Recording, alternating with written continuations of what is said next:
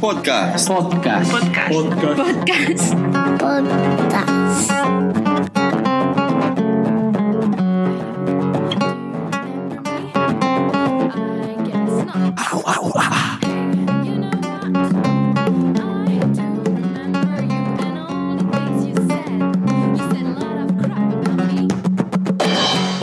bienvenidos al podcast 50 de appsmac.com, el podcast.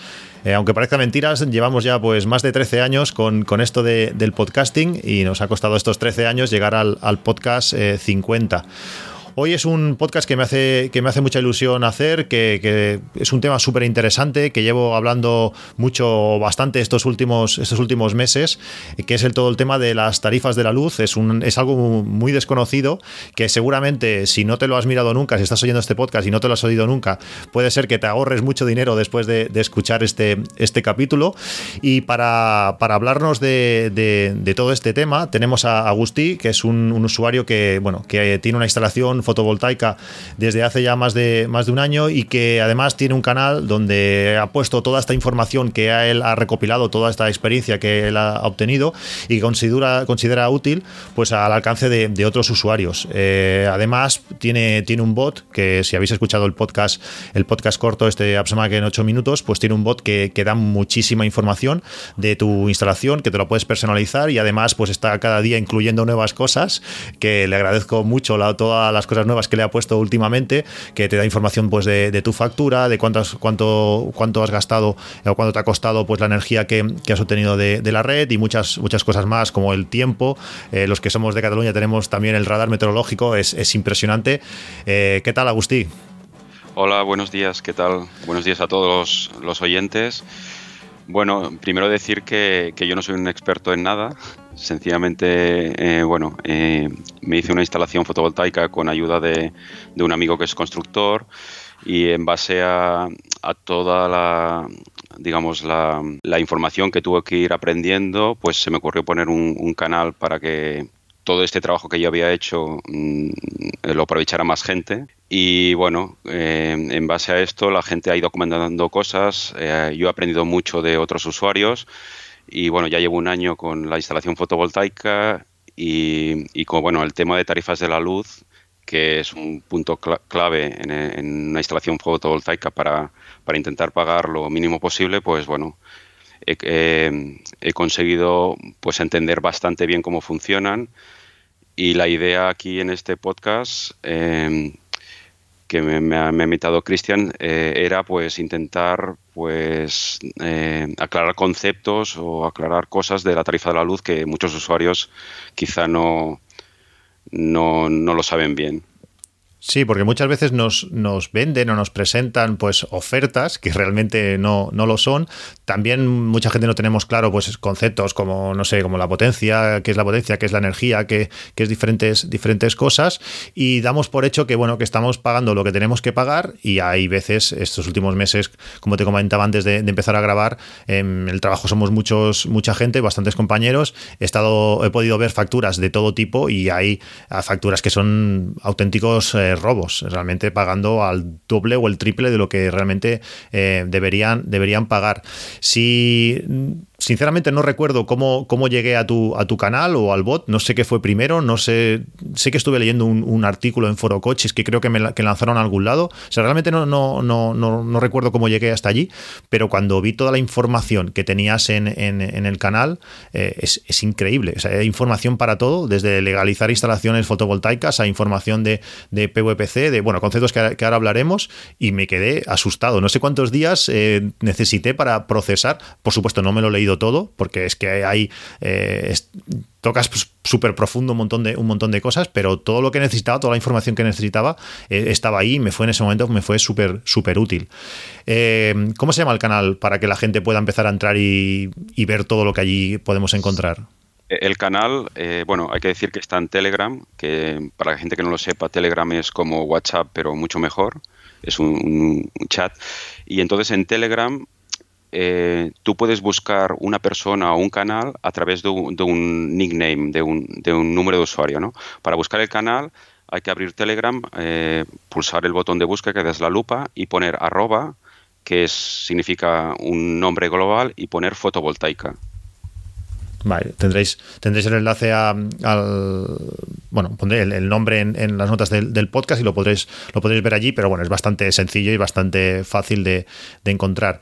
Si te parece, empezamos con los, con los temas que, que hemos preparado. Tenemos aquí un pequeño un pequeño esquema con todo lo que queremos comentar. Son muchos eh, conceptos que creo que son interesantes eh, conocer para que todo el mundo luego pues, sepa lo que tiene más o menos que, hacer o lo que le conviene más, más y menos. Y una de las, de las cosas que primero hay que, hay que saber pues, es la diferencia en los conceptos de, potencia y, y energía. La potencia y la energía se suelen confundir, ya que las unidades son muy parecidas. La potencia se mide en vatios y se representa por una W, y la energía se mide en vatios hora y se representa por WH. Si hacemos un símil de la electricidad con el agua, la potencia de un electrodoméstico equivaldría al caudal de agua litros hora que está usando. En cambio, la energía consumida por un electrodoméstico equivaldría a la cantidad de litros de agua que ha gastado. En nuestra factura eléctrica contractamos un caudal máximo que podemos usar, lo que se llama la potencia contratada. A mayor caudal, más número de electrodomésticos podemos usar al mismo tiempo. En la factura eléctrica nos miden la potencia en kW y la energía en kWh, es decir, kilovatios y kilovatios hora.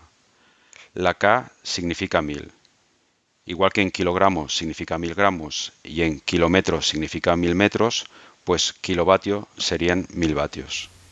Eh, para hacer un símil con la factura eléctrica, porque va a salir luego peajes, etcétera, etcétera, eh, cuando nosotros eh, en, la, factura eléctrica pagamos la energía, hay dos conceptos. Uno es lo que cuesta producir esa energía, que en nuestro caso sería lo que cuesta llenar de agua el depósito, y otro concepto que sería el peaje, que es lo que cuesta enviar esa electricidad o esa agua a tu casa sería como una autopista. En una autopista tú pagas un peaje por pasar por esa autopista. Pues el agua paga un, peaje por utilizar el tubo ese para que llegue a tu casa esa energía. En la factura eh, esto está, está diferenciado y, bueno, pagamos unas cantidades diferentes pues para que nos llegue o, realmente lo que hemos consumido. Es decir, si consumiésemos, si consumiésemos eh, cero, eh, la factura sería cero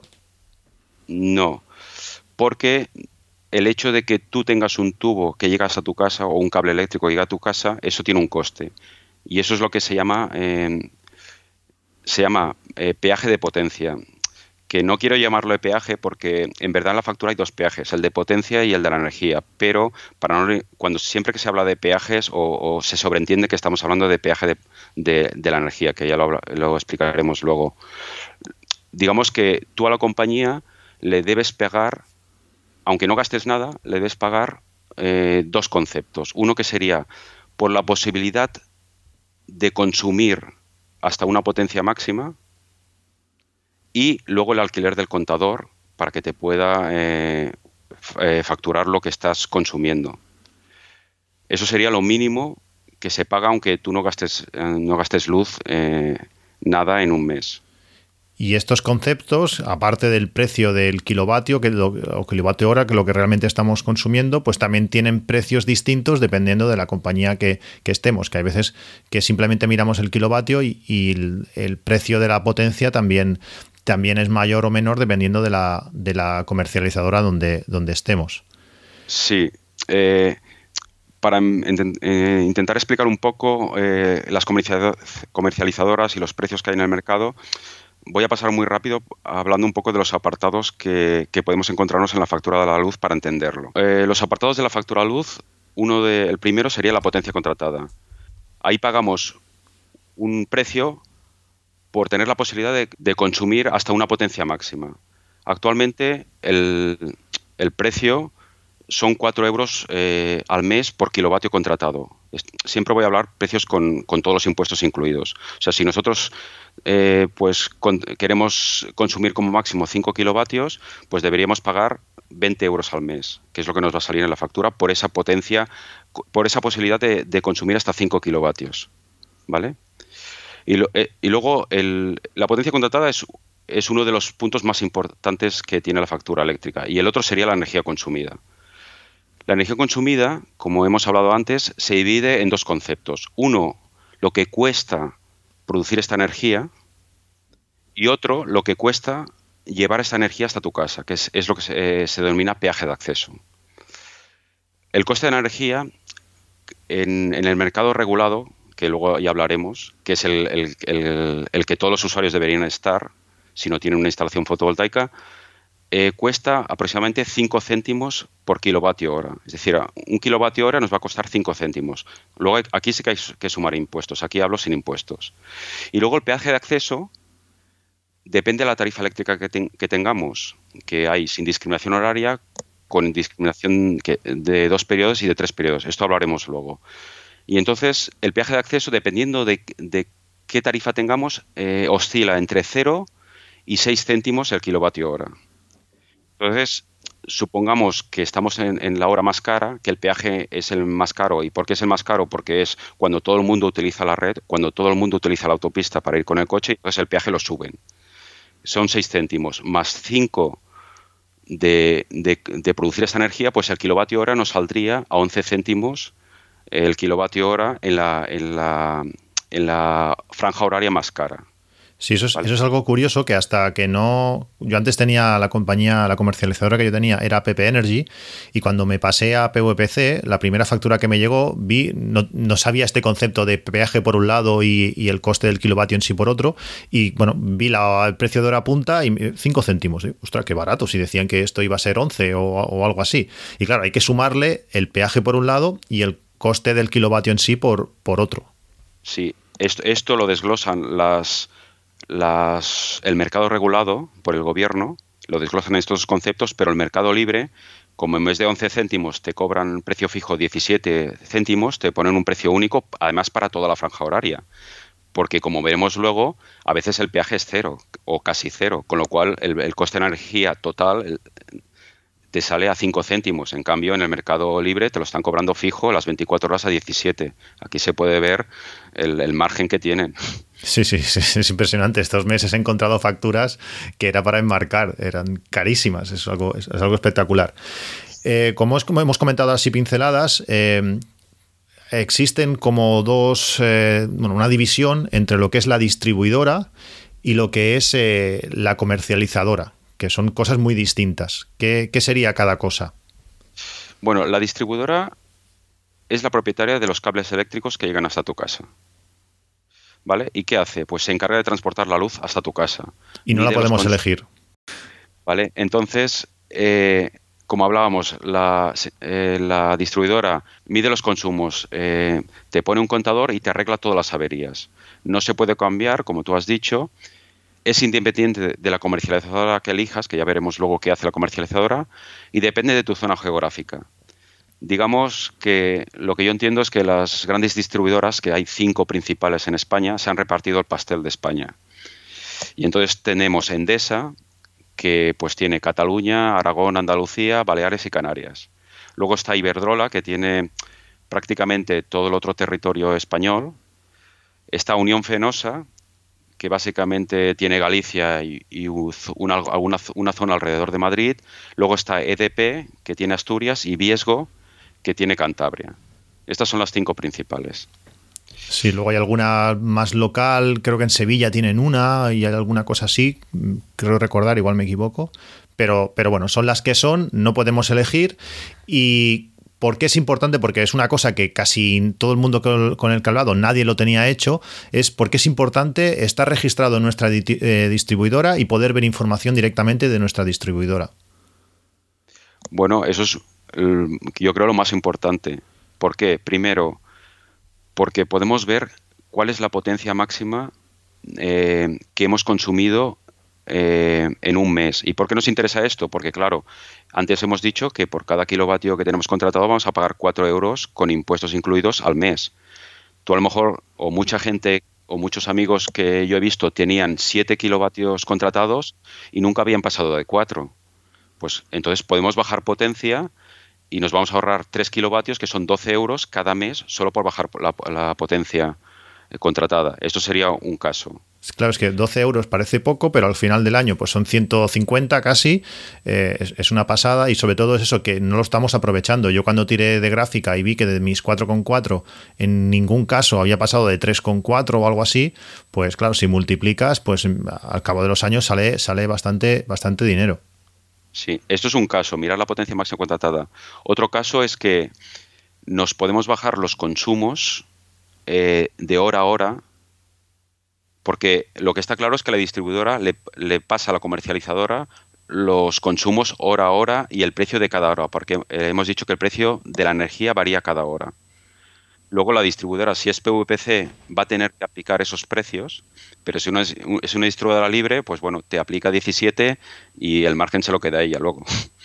Con eso podemos saber lo que podíamos eh, estar pagando en PVPC en vez de la comercializadora que estamos ahora en el caso de que sea una comercializadora libre y saber lo que nos ahorramos. Y luego también hay otros casos que también, también he encontrado gente pues que le habían hecho alguna historia y estaban sin estar en casa gastando, eh, teniendo consumos cuando no estaban. O bueno, podemos ver cualquier cosa extraña que, que creamos que está pasando en nuestra eh, con nuestro consumo de nuestra instalación, por decirlo así, lo podremos ver gráficamente o numéricamente en tablas eh, CSV, como archivos Excel, pues lo podremos ver ya el día siguiente de, de que lo hayamos consumido. En ese sentido está genial. Si estáis escuchando el podcast y no estáis registrados en vuestra distribuidora, mm, dejarlo, pararlo, pausarlo un momento y registraros, porque os va a ser súper útil. Además, también podemos resetear el contador si, si, bueno, si hemos consumido más potencia de la que tenemos contratada y algunas cosas más, que, está, que es interesante. Registraos.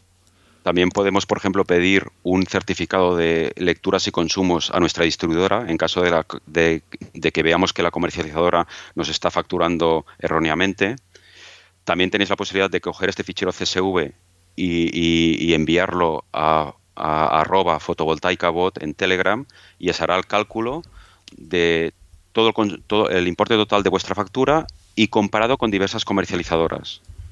Esto es magia, o sea, realmente es magia, porque yo que tengo un super Excel hecho que me calcula mil cosas eh, y me calcula un precio de factura para luego eh, con la fotovoltaica intentar calcular cuánto me estoy ahorrando, claro, mi comercializadora no me sigue ya el, el mes natual y me era imposible hacer cálculos, mientras que ahora con el bot, pues como puedo sacar de la distribuidora los días exactos que yo quiero, el cálculo es perfecto, esto es no, no tiene precio realmente. Y un bonus eh, de, registrarse en la distribuidora para los que estáis intentando legalizar una instalación fotovoltaica es que si nos, registramos en la distribuidora podemos ver si la comercializadora ha pedido la modificación del contrato para pasarlo a autoconsumo, cuándo lo ha pedido, si está rechazado, si no está rechazado, etcétera. Sí, podremos ver toda la información de nuestra, de nuestra, nuestro servicio de, luz. Es realmente súper interesante. Yo, os digo, si no estáis registrado en, vuestra distribuidora, hacerlo. Que normalmente son rápidos, por lo menos Endesa eh, lo hace en 24 horas. O sea, aquí es, en ese sentido es rápido. Eh, déjame hablar un poco ahora de las comercializadoras para distinguirlo de las distribuidoras. Eh, la comercializadora, ¿qué hace? básicamente la comercializadora lo que hace es la, hace, una, hace la contabilidad, hace la factura. Eh, eh, la distribuidora le pasa todos los datos, porque la distribuidora tiene el contador, tiene la luz, etcétera, le pasa ese mismo fichero Excel que nosotros nos podemos bajar eh, dándonos, de alta en la distribuidora, en otro formato se lo pasa y la comercializadora hace lo que hace el bot, hace la factura. Entonces, de comercializadoras eh, hay que distinguir dos clases. El mercado regulado, que está regulado por el gobierno, y es lo que se llama eh, PVPC, que significa precio-venta pequeño consumidor. Eh, el gobierno obliga a las grandes eléctricas a tener comercializadoras PVPC, si no, no habría ninguna, evidentemente porque le salen más a cuenta que te vayas al mercado libre. De hecho, cuando alguna vez eh, por algún amigo he llamado a, Siglo XXI, que sería la comercializadora de Endesa del mercado regulado, me han intentado convencer de que me cogiera una tarifa suya del mercado libre. Con eso ya, ya lo digo todo. Y aunque tengamos Endesa, podemos coger cualquier otra de, mercado, de mercado regulado. No, tiene por qué ser la propia de Endesa. No, eh, no tiene que ser. Y da igual la que cojamos. Yo, siglo XXI, eh, he hecho alguna gestión y, he visto que, que tardan como dos semanas en hacerte una gestión. Y si me tuviera que ir, no lo sé porque no lo he probado nunca. Intentaría irme a la de Iberdrola que se llama Cura Energía, pero esto es un, feeling que tengo, no, no lo he probado. Sí, no has tenido experiencia de primera mano. Entonces, de comercializadoras hay seis en nacionales, PVPC. Y hay seis y luego hay eh, dos más, una en Ceuta y, una en Melilla, que supongo que mm, lo separan así. Y nos podemos ir a cualquiera de ellas. Y el precio va a ser siempre el mismo en cualquiera de ellas porque tienen que cumplir el BOE del gobierno. Eh, si no tienes instalación fotovoltaica, es la más barata en cualquier caso.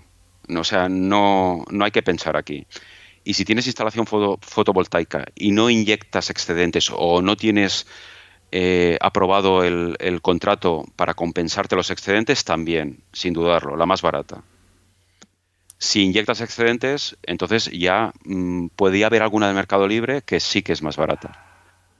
Pero en todos los demás casos, PVPC. Sí, yo, yo tenía, como he comentado antes, PP Energy, que pensaba que era un buen precio y desde que empecé a informarme, desde que vi el canal y todo, bueno, toda esa información que, allí había, me pasé VPC y mi factura pues ha bajado entre 9 y 12 euros sin hacer nada eh, de golpe. O sea, es una, es una, pasada. Sí. El, el precio de energía en PVPC cambia cada hora y es el precio que publica Red Eléctrica Española. Ahora vamos a hablar del mercado libre. Como he dicho antes, solo interesa en instalaciones fotovoltaicas con compensación de excedentes. Lo importante para mí en Mercado Libre es mirar, hay algunas eh, comercializadoras de Mercado Libre que el precio de la energía no es un precio fijo, sino que lo referencian al PVPC. Por ejemplo, para mí, eh, en estos momentos, la que eh, aconsejo si tienes una instalación fotovoltaica y inyectas excedentes sería Bonpreu. Eh, voy a hablar de un caso, por ejemplo, o la luz, que, que está muy de moda y que, y que uy, parece que es, eh, es una panacea. Sí, se están, sabiendo, se están sabiendo vender bastante, pero los precios son, son... El marketing es muy bueno de Olaluz, eso lo tengo que, eh, que constatar. Olaluz está cobrando el precio de la energía un 184% más caro que PVPC. O sea, se dice pronto, ¿eh? Se dice pronto, 184%. Sí. Y Energía está cobrando un 144% del precio PVPC. Bon, Bonpreu Esclat Energía, que es la que yo me, acabo de apuntar hace justo unos días y aún no, no, me han hecho el cambio. Sí, porque tampoco hace mucho que ha salido, ¿no? Está en promoción ahora. Eh, salió en o sea, la han dado de alta en septiembre. Eh, se puede contratar en todo el territorio nacional, excepto islas, islas Baleares y Canarias. Que ha habido foreros que le han dicho que no podían contratar fuera de Cataluña. Yo he hablado con ellos y me han comentado que no, que se ha equivocado el operador y que en todo el territorio nacional se puede contratar. O sea que si no podéis, mm, me lo comentáis en el canal y yo intento hablar con la persona de contacto que he conseguido y, se lo comento. Ya se lo he comentado y me ha dicho, gracias por avisar, voy a pegarle un toque. ¿Vale? Bonpreu Esclat es PVPC más 0,9 céntimos el kilovatio hora, que es su margen. Esto representa que sale un 112% del PVPC. Pero lo bueno es que este margen lo podemos eh, compensar si inyectamos suficiente. Es decir, que como su margen está en el término de energía, el término de energía puede quedar a cero. Con lo cual sale más barato que PVPC. ¿Por qué? Porque PVPC nos cobra un margen de comercialización de entre 1,5 y 2 euros y aquí en, en Bonpreu Esclat lo podríamos, digamos, compensar siempre, si estáis escuchando esto, siempre estamos hablando de que tenemos fotovoltaica y que tenemos excedentes eh, que enviamos a, la red. Si no es el caso, si la mayoría de vosotros no tenéis fotovoltaica, eh, PVPC, no lo pensáis más, no lo pensáis más, PVPC. Bueno, ahora hemos visto, resumiendo, mercado regulado. No tienes instalación fotovoltaica, es el que tienes que ir. Tienes instalación fotovoltaica y no inyectas o inyectas poco o no tienes el contrato cambiado a compensación de excedentes porque es un infierno cambiarlo, pues también mercado regulado. Tienes una instalación fotovoltaica e inyectas mm, bueno, tienes el contrato evidentemente cambiado a compensación e inyectas excedentes, mírate Bonpreu o PVC. Eso y entonces ya hay una duda aquí. Sí, igual, igual dependiendo del mes, eh, a, mí, es lo que me pasa, a mí en verano seguramente me, saldrá más a cuenta Bonpreu, seguramente, y en invierno por la orientación de las placas, por la poca producción que tengo y por todo, pues seguramente me saldrá más a cuenta PVPC. Em, eso, esa, es la duda. Al final habrá que hacer eh, bueno, el global del año y, ver qué, qué sale más a cuenta. Sí, pero de todas maneras, entre PVPC y Bonpreu estamos hablando de una diferencia entre 1 y 2 euros al, mes hacia un lado hacia otro. Sí, al final, al final esto ya se convierte en algo de, orgullo, de decir, mira, me he ahorrado medio euro más eh, estando en esta que, en la otra. en casos que, de gente que, que, inyecta mucho, pues eh, igual ya eh, la diferencia es más, pero en mi caso va a ser, va a ser muy poco. Vamos a hablar de una cosa que para mí es lo más importante de la tarifa de la luz aparte de estar en PVPC, que es la discriminación horaria. ¿Qué es la discriminación horaria? Ahora, cuando hablo de discriminación horaria, siempre voy a hablar de PVPC. La discriminación horaria lo único que, hace es cambiar el importe de los peajes. Antes hemos hablado de que la energía se divide en lo que cuesta, o sea, lo que tú pagas por cada kilovatio hora, se divide en lo que cuesta producir esa energía más lo que cuesta enviarla hacia tu casa sería como lo que hemos hablado antes, pues que en una autopista, imagínate que en vez de pagar siempre pues 5 euros a cualquier hora, pues si vas por la noche que no hay no hay tráfico te cobran un euro y si vas uh, el fin de semana cuando vuelves del domingo pues te cobran 10 euros. Pues eso sería el peaje eléctrico. Sí, es un poco lo que, lo que hace Uber. Cuando hay más demanda pues cobran más, cuando hay menos te, te cobran menos. Entonces, el, lo que es discriminación horaria, ¿qué significa? Pues que podemos elegir entre un tramo, es decir, las 24 horas del día pagamos el mismo peaje. Hay que decir que en, cualquier tipo de tarifa, con discriminación horaria, sin discriminación o, con discriminación de tres periodos, el coste de energía por hora es el mismo. No cambia. Lo que cambia son los peajes.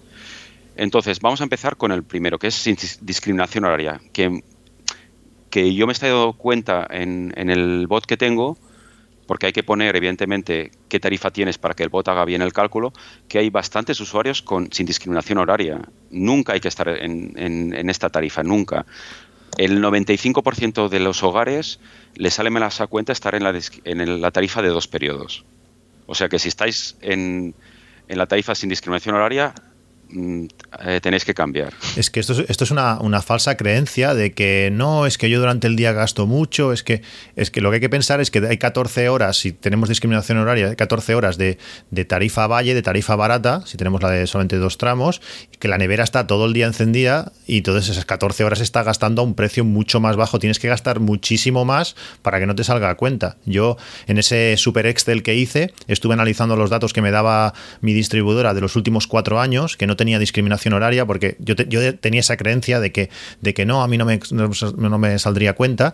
Y analizando esos últimos cuatro años pasados, que lógicamente como siempre pagaba el mismo precio, pues no tenía en cuenta horas ni nada, y, me salió una media de ahorro de casi 150 euros anuales si hubiera tenido discriminación horaria. Es, me quedé alucinado, claro, en ese momento automáticamente cambié, cambié a discriminación horaria.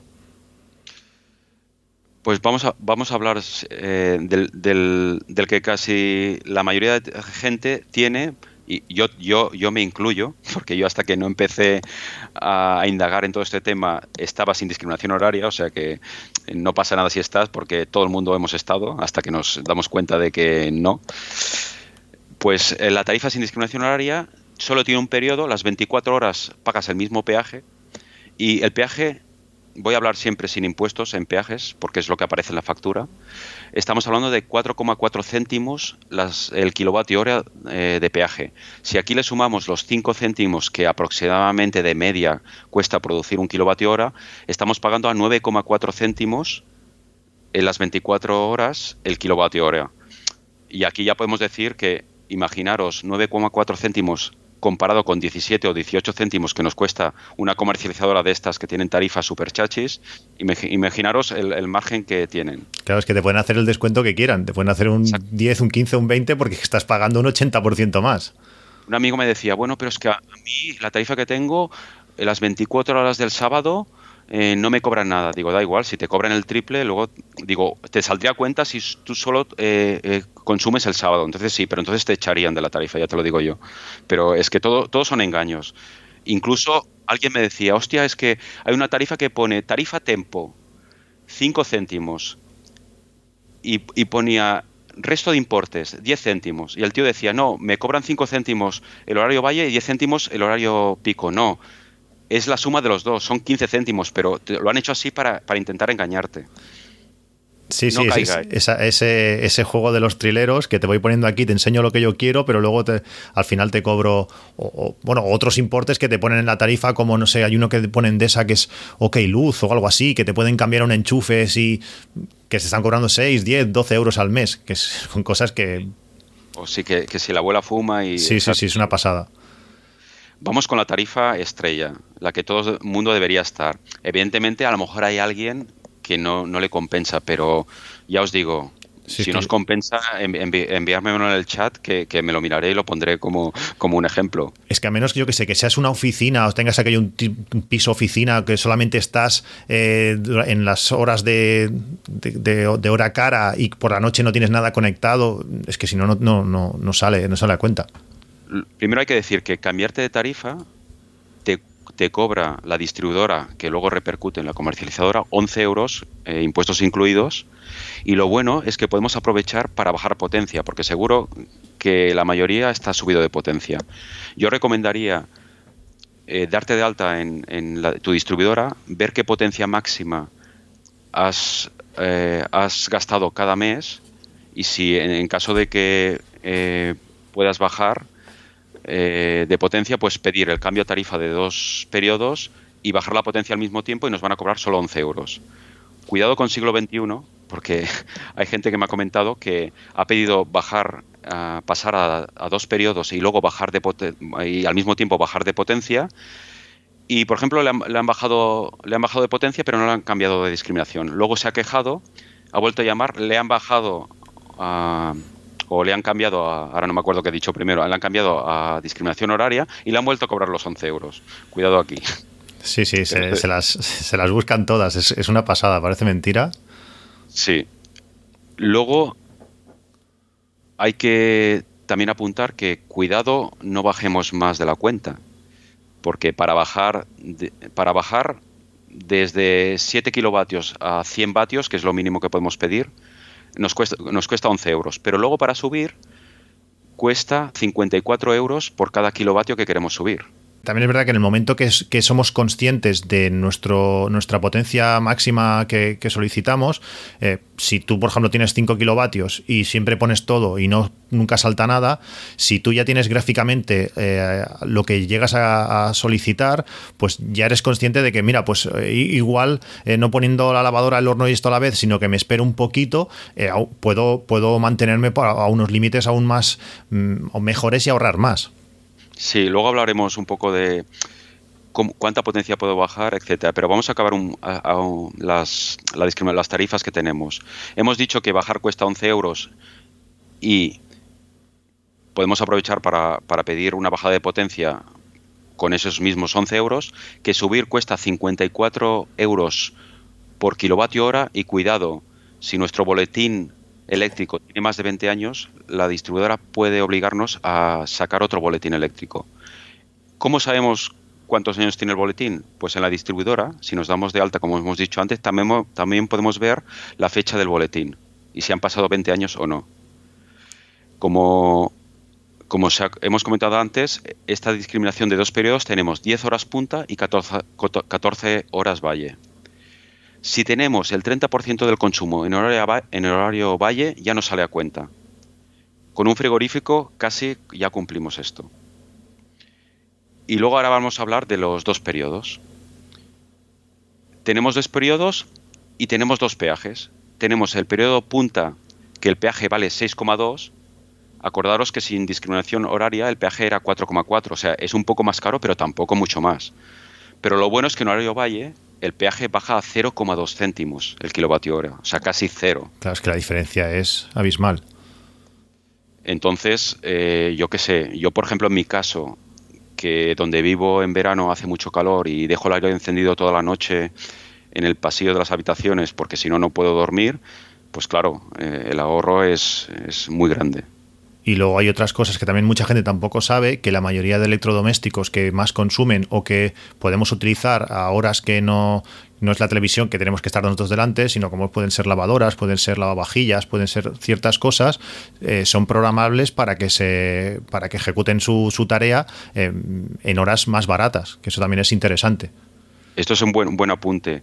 Yo, por ejemplo, ya rizando el rizo, eso que hablábamos de ir al medio, medio euro de, ahorro, la, energía, el precio de fabricar la energía suele ser más barata a partir de, las 2 de la mañana. Entonces, ¿qué hago?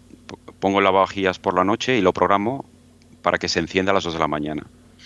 Y eso me ha dado otra ventaja, que es que normalmente cuando pones el lavavajillas siempre, siempre lo tienes que abrir para poner un vaso que te habías olvidado, etcétera. En cambio, si lo programas que se ponga a las 2 de la mañana, por, a las 2, si a las 2 de la mañana por la noche, pues luego lo puedes ir abriendo y ir, ir, ir, rellenándolo de cosas que te has dejado sin que se, haya puesto en marcha y sin perder pues toda la calor que ya ha acumulado. Sí, sí, es, eso es la mejor manera. Programar, es que si os fijáis, mucha gente tampoco lo sabe, es eso, que la mayoría de electrodomésticos que, que son de este tipo son programables. Podemos eh, retrasar pues 3, 6, 9, hasta 12 horas y podemos, pues bueno, salir, si tenemos que salir de casa o lo que sea, pues programarlo y que, y que se haga en el momento, en el momento que, que, es algo más barato. Que sí, que a veces son pocos, pocos céntimos, pero bueno, es, es una satisfacción personal y no tener que pagar o regalarle a compañías de este tipo pues más de lo que, de lo que toque. Incluso si tienes lavadora y secadora, pues yo pongo la lavadora también a las 2 de la mañana y luego cuando me levanto al día siguiente ya lo, paso a la secadora, que también es horario valle, y pongo la secadora. Lo que no hemos hablado es que, es, que se me ha olvidado es eh, el horario punta. En, invierno va de 12 del mediodía a 10 de la noche y en horario de verano el, lo, se adelanta una hora y en vez de las 12 es de, de 1 de la tarde a 11 de, de la noche. Este es el horario que en la medida de lo posible debemos evitar siempre. Sí, o sea, el horario al final siempre es el mismo, pero cuando cambia la hora, pues ellos no la cambian. Entonces, eh, cuando se retrasa la hora, pues se retrasa el, la entrada del, de la tarifa punta y, y, al revés. Luego, aparte de esta tarifa, hay otra tarifa que es, en vez de dos periodos, de tres periodos, que mmm, dicen que tiene sentido en caso de que tengas un coche eléctrico para cargar el coche eléctrico. Eh, básicamente el cambio es que el peaje, que es 0,22 en Valle, en, la, discriminación horaria de tres periodos sube a 0,29, o sea, sube un poco más, pero luego hay un un horario super Valle que en vez de 0,22, como es el de dos periodos, te lo bajan a 0,09 y va de 1 de 1 a 7 de la mañana. No sé si vale la pena, eso ya bueno, eso, una de las ventajas que tienen las facturas de PVPC, supongo que, tienen, lo, tienen, que hacer todas, es que cuando te llega la factura abajo en chiquitito, en letra pequeña, que casi no se ve al final de todo, me parece, te sale lo que hubieras pagado estando en las tres diferentes eh, tarifas. Si tú, por ejemplo, tienes discriminación horaria, pues te sale lo que hubieras pagado si hubieras tenido una, una bueno, tarifa fija sin discriminación horaria y también te sale el de, el de tres periodos. Yo creo que en las últimas dos o tres facturas me hubiera salido más barato tres periodos por 8, 9 o 10 céntimos, o sea, realmente muy, muy poco. También es verdad que aunque tengo coche eléctrico, eh, por suerte tengo un cargador público gratuito al lado de casa y, y, estoy cargando el coche siempre allí. Pero si lo cargase por la noche, pues aún me, ahorrar, me ahorraría algo más. También es cierto que cambiar de dos periodos a tres periodos tiene un coste, que como hemos comentado, 11, 11, euros. Y claro, hasta ahorrarme esos 11 euros, pues no sé cuántos meses tendrían que pasar, porque la diferencia entre dos y tres en mi caso es poca. Bueno, y todo este rollo que se, he puesto, que se he explicado de las discriminaciones horarias, al final parece que eh, no va a servir para nada porque eh, el gobierno ha publicado un BOE. Perfecto. una nueva tarifa que se llama la, la tarifa 2.0 TD. Hay que decir que las, eh, las tarifas, que no lo he dicho, sin discriminación horaria sería la tarifa 2.0A, la de dos periodos le llaman la 2.0 DHA y la de tres periodos le llaman la, la 2.0 DHS. Esta nueva tarifa que, que comentado ahora, la 2.0 TD, a todo el mundo que tenga menos de 15 kilovatios eh, contratados le van a cambiar a esta tarifa, tenga la que tenga. Con lo cual, eh, todo el mundo va a tener esta tarifa. Esta tarifa se publicó en el BOE de enero de 2020 para que entrara en vigor el, en abril de 2020. Evidentemente no ha entrado. Ahora la han, han publicado que entrará en vigor el 1 de abril de 2021. No sé si será verdad o no. Esa es la previsión que hay ahora mismo. Y esta tarifa, ¿qué tiene? Cambia tres periodos. Le llaman punta, valle y llano. Los peajes, y eso me mosquea, no, no han publicado su valor. Que ahí, ahí cuidado, porque claro, como los peajes, los, lo que llaman ellos valle, no sea 0,22, sino que sea más que eso, entonces ahí ya nos van a subir la tarifa encubierta. Y una cosa que me parece que es buena es que el, en horario valle, el horario valle eh, solo será de 0 a 8 de la mañana.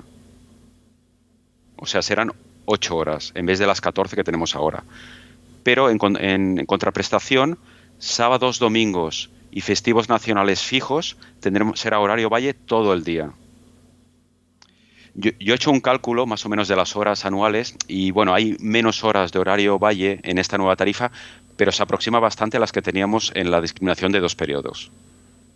Pero bueno, ya estamos perdiendo, ya de base ya estamos perdiendo horas. Bueno, no, no sabremos si perdemos o ganamos hasta que no publiquen el valor, de los, el valor de los peajes que llevan un año y aún no los han publicado. Eso da miedo. Sí, sí, sí. A mí me hace mal pensar. Esto nos van a, bajar el precio del kilovatio y nos van a subir el precio de los peajes. Yo yo lo veo ya clarísimo. Mm, el precio del kilovatio, el coste de fabricar el kilovatio depende del mercado. Eso no se puede controlar, es lo que hay. En los peajes sí que pueden, pueden meter mano ahí y ahí ya veremos qué pasa. También tiene otra, otra característica nueva, es que antes, eh, en las tarifas anteriores, nosotros contratábamos una potencia máxima. Pues aquí vamos a poder contratar dos potencias máximas diferentes. Una para periodo punta y una para periodo valle de potencia. Mm, puede tener sentido si tú tienes poco consumo y tienes un coche eléctrico y a lo mejor te interesa tener, tú tienes 2 kilovatios o 3 eh, contratados y te interesa tener, por ejemplo, 10 para cargar el, coche eléctrico rápido eh, con mucha potencia en, eh, de madrugada. El periodo de potencia valle sería de 0 a 8 de la mañana y igual que la energía, sábados y domingos y festivos nacionales todo el día. O sea que de 0 a 8 de la mañana podías contratar, por ejemplo, 10 kilovatios para cargar tu coche muy rápido, porque a lo mejor tú haces muchos kilómetros al día, no lo sé, y luego contratar una, una potencia punta, que sería resto de, horas, de 8 a, a 24 horas de lunes a viernes, o sea, que no sean sábados y festivos ni domingos, y ahí contratar en punta, por ejemplo, dos, no lo sé tampoco, tampoco es el cómo Sí, cuando, cuando tengamos todos los números, pues hay que un poco estudiar a ver qué te, qué te conviene. Para coche eléctrico puede ser muy, muy interesante eh, y también pues meter también aprovechar y meter electrodomésticos y todo. Eh, bueno, puede ser, eso, eso es una parte, una parte positiva. Veremos cómo lo, cómo lo enfocan. Y también es un rollo porque el periodo punta hay dos tramos durante el día, de 10 a 2 de la tarde y de 6 de la tarde a 10 de la noche y llano sería eh, los que no, los que no es ni, punta ni valle pero eso ya es más difícil de saber cuándo poner las cosas. Sí, la tarifa se complica más. Ahí en ese sentido, si con dos tramos ya era, bueno, ya tenías que tener alguna cosa en cuenta, pues con este tipo así de factura o de, o de tarificación ya veremos a ver, cuando tengamos los números reales, a ver cómo, cómo hay que enfocarlo. Y esa sería la nueva tarifa. Eh, eh, me gustaría explicar un poco la potencia contratada, cómo, cómo podemos bajarla o saber si la podemos bajar o, cuánto podemos pasarnos de esta potencia máxima que tenemos, etcétera. Lo primero que hay que saber es que el ICP, el ICP es un magnetotérmico que era obligatorio antes. Ahora con el contador inteligente la gente lo tiene porque lo tiene de antes, pero ya no es obligatorio. Sí, que a veces la gente lo modificaba y, le, y lo, lo, lo, ponía más grande de lo que, de lo que tenía contratado. Exacto, antes, como la, eh, para, para, digamos, vigilar que no te pases de la potencia contratada, te ponían un ICP sellado con un, con un sello de plomo y, homologado por industria y eso era lo que, lo que tú tenías, tenía que, hacer un, que, o sea que el, el, ICP era exactamente el mismo que tú habías que estabas pagando por la potencia máxima. ¿Y qué pasaba? Que solo podías eh, subir potencia de 5 a 5 amperios para, que, para, para no tener eh, millones de, de, ICPs tarados a cada, a cada amperaje y homologados por industria. Ahora, como el ICP ya no controla la potencia contratada, sino que lo controla el contador inteligente, ahora podemos eh, modificar nuestra potencia contratada en saltos de 100 vatios y lo mínimo es 100. O sea, yo podía tener una instalación eléctrica con potencia máxima contratada 100 vatios, por ejemplo. Que no, que. Sí, bueno, pero bueno, a mí. 0,1 kilovatios no, no tiene sentido. Bueno, depende. Si tienes un punto de luz o tienes un aparato. claro, está claro. Sí, hablando de una casa, lógicamente no, pero igual en un, no sé, una bombita en una masía o lo que sea, igual. Sí. O también lo interesante es, por ejemplo, yo, pues en vez de coger 4,6 kilovatios, pues he cogido 5 números redondos para luego poder hacer cálculos rápidos. Porque lo, que hay que decir del ICP es que es muy restrictivo. Si te pasas de, lo que está tarado, se desconecta enseguida.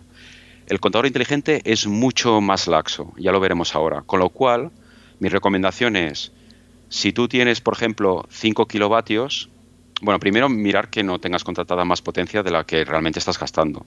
Pero imagínate que tú tienes 5 kilovatios contratados y realmente es lo que estás gastando en casa. Pues te recomiendo ponerte un ICP, o sea, o quitarlo, porque no es obligatorio, pero es recomendable tener, uno porque te permite desconectar toda la casa eh, bajándolo, pero poner uno que en vez de que te aguante 5 kilovatios, que te aguante 8 o 10.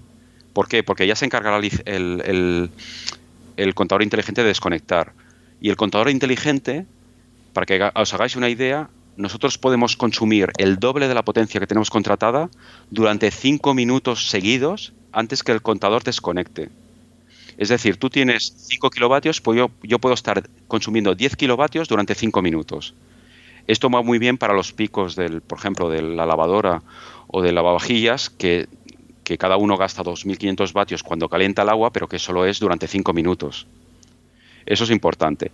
Y luego también que nosotros podemos estar consumiendo un 50% más de nuestra potencia contratada durante 15 minutos.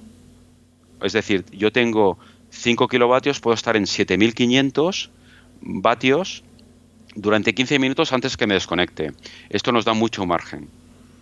Y hay, hay otras medidas en eh, medio. Es que, digo, hace pocos meses que tengo el coche eléctrico, me instalaron el, cargador, lo, he probado un par de veces, sobre todo una vez para pasar del 90% de batería al 100%, porque nos íbamos de, viaje, estuvo cargando durante una hora y algo y no estaba bien configurado y en vez de estar limitado a 4,4, eh, estaba limitado a más y estuvo cargando durante una hora 4,8 y no saltó nada. Es decir, me pasé 0,4 kilovatios durante creo que una hora, no, ahora no sé exactamente cuánto, pero fue un buen rato.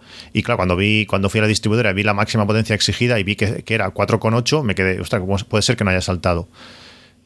Eh, un punto bueno de la distribuidora es que los, los valores máximos de potencia que te, si te fijas, que te dice la distribuidora, son cuarto horarios, o sea, es por cada por 15 minutos.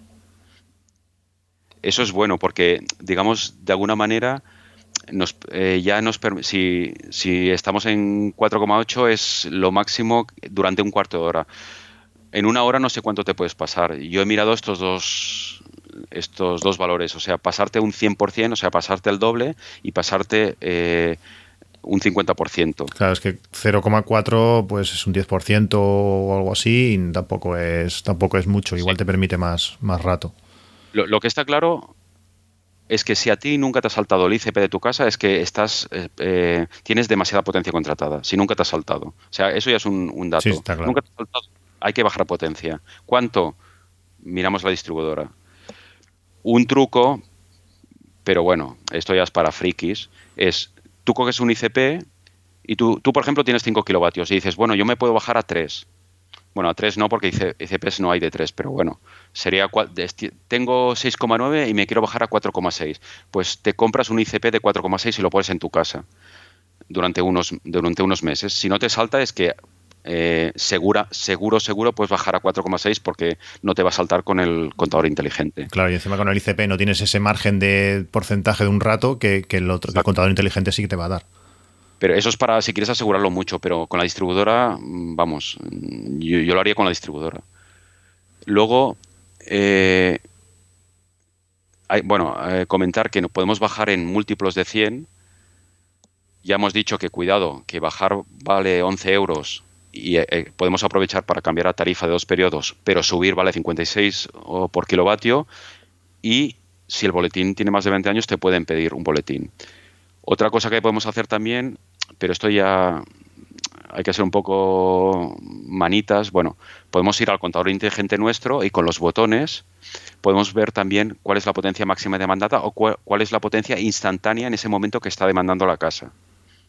Sí, que toda esa información lo podemos ver directamente en la, en la web de la distribuidora no sé qué tiempo real es, que, es bastante en tiempo real, porque yo estuve buscando un manual para, para ver cómo qué, punto, qué botones tenía que pulsar en el contador inteligente. También hay, veces que no es demasiado accesible y es bastante, bastante lío.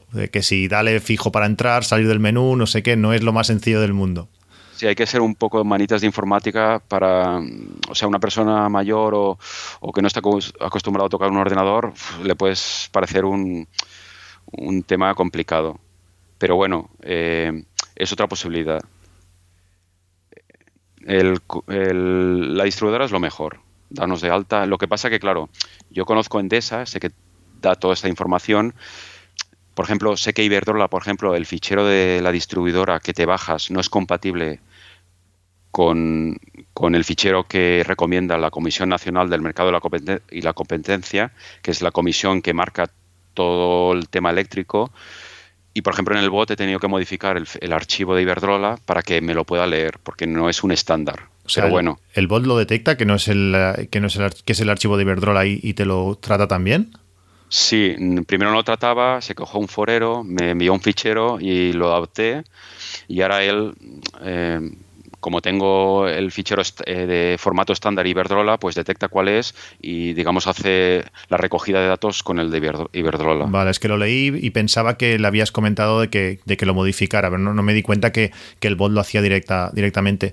Lo que creo que no hemos comentado, que en esta, en esta web de la Comisión Nacional de, eh, comentabas, eh, hay una web donde podemos subir cualquier archivo, que las, las comentaba al principio de pasada, que podemos subir cualquier archivo que hayamos descargado de nuestra distribuidora y poder ver lo que hubiésemos pagado en PVPC.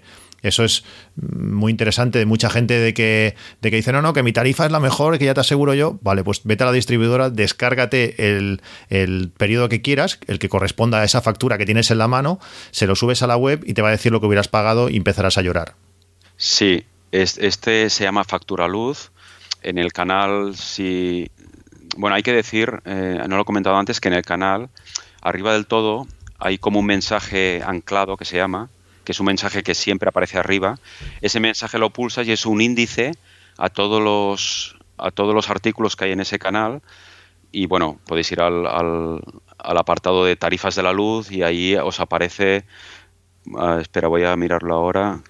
Eh, en tarifas de la luz os, aparece como el simulador de factura de electricidad, que es de la Comisión Nacional del Mercado de la Competencia, y si ahí enviáis el, archivo este, os, sale la factura en PVPC e incluso también os dice si hubierais estuvierais en discriminación horaria, si no estabais, pues os hubiera costado esto. Y también os dice, si hubieras bajado de potencia un tramo, pues eh, el precio que os hubiera costado la factura. Es muy útil. Sí, lo está muy bien. Lo único que yo lo encuentro a faltar es que no soporta, para la gente que tenemos instalación fotovoltaica, cuánto nos hubieran pagado por los excedentes. Sí, todo el tema de compensación no, lo contempla. Pero bueno, eh, a mí me ha ido muy bien, o me va muy bien también para comparar si el bot que he hecho yo, donde hago todo el cálculo igual que hace eh, eh, factura luz, si los cálculos los hago bien, si coinciden con los de factura luz o no.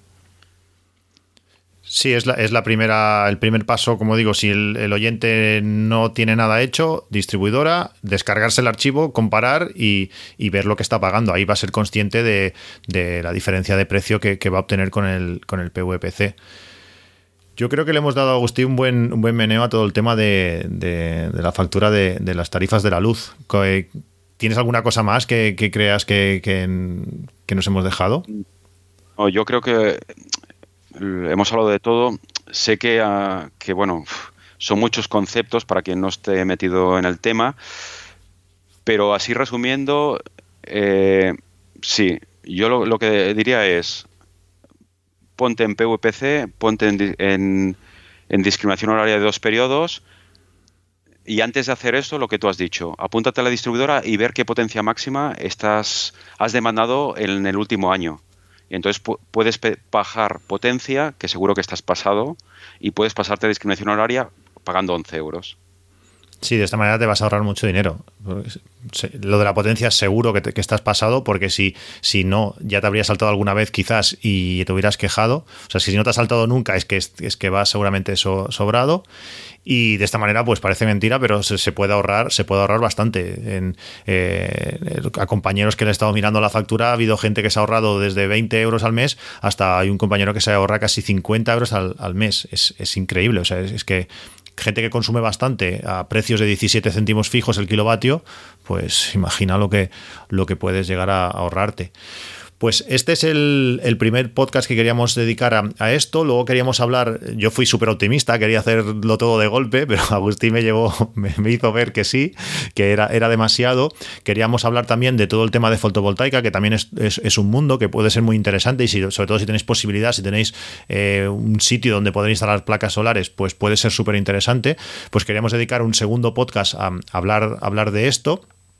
Eh, para mí, eh, toda esta información que Agustín nos, ha proporcionado ahora en, esta charla y todo lo que tenemos en el canal, que si estáis mínimamente interesados, eh, os recomiendo mucho que, vayáis, es que aquello, aquello es la Biblia, ya veréis la gran cantidad de información que hay sobre, sobre todos estos temas. Pues eh, nada, Agustí, agradecerte que hayas querido, que ha costado un poco, ha costado un poco hacerte venir, pero luego eh, al final lo, hemos podido hacer, que ha sido súper útil y estoy deseando ya pues eh, grabar esta, segunda parte para que me expliques, porque en Sin Fotovoltaica aún estoy, sí que tengo experiencia de, estos meses, pero bueno, no estoy tan, tan informado como, como, lo, como lo puedes estar tú y tengo muchas ganas pues de, de grabar esta, esta segunda parte. Bueno, muchas gracias a todos. Eh, mi idea es, pues, todo el esfuerzo que he hecho yo para aprender, pues, si se puede dividir en más gente, pues, más contento estoy, porque si no, son muchas horas que he dedicado a... A mí me gusta, ¿no? Pero, a, digamos, a averiguar y, y mirar, etcétera. Y bueno, la parte de fotovoltaica, pues me gustaría mucho hacer un podcast porque creo que puede ser útil a mucha gente. De hecho, eh, me han pasado cosas muy curiosas como gente que se ha apuntado a mi canal que son instaladores de fotovoltaica y me preguntan dónde consigo esos precios de compra eh, porque es más barato que lo que su distribuidor le, ofrece a ellos.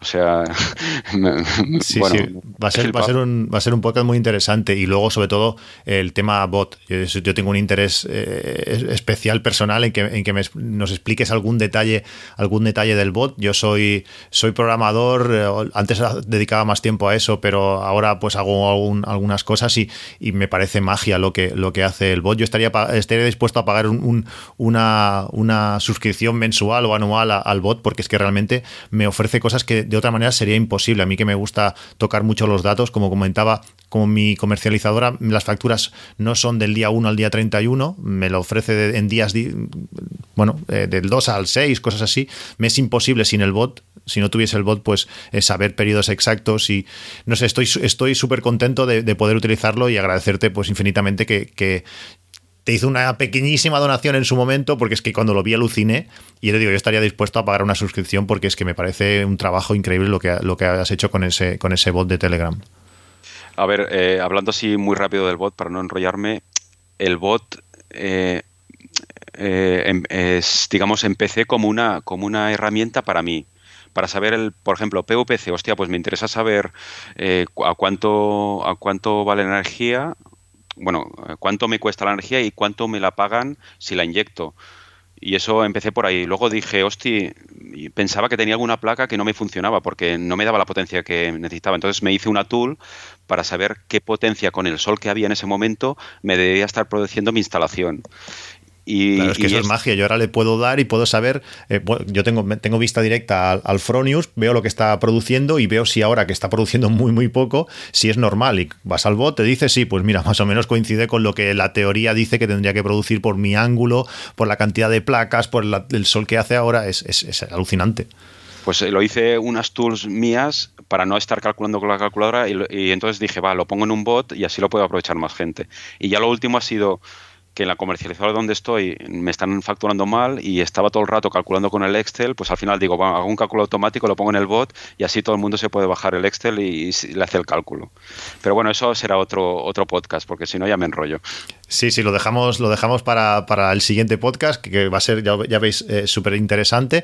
Por eso, agradecerte muchísimo que, hayas eh, podido eh, grabar con, conmigo y poder hacer este podcast tan interesante de todo, con toda esta información que seguro que nuestros oyentes se van a ahorrar mucho dinero. Los que tengáis la potencia exacta que necesitáis y la tarifa PVPC con discriminación horaria, pues felicidades. Y el resto, pues estáis, estáis perdiendo dinero. Yo creo que nunca, nunca mejor dicho. Si la gente quiere contactar contigo, si la gente quiere poder informarse de todo esto, ya lo hemos comentado un poco, pero ¿cómo te puede contactar o cómo pueden informarse de todo esto?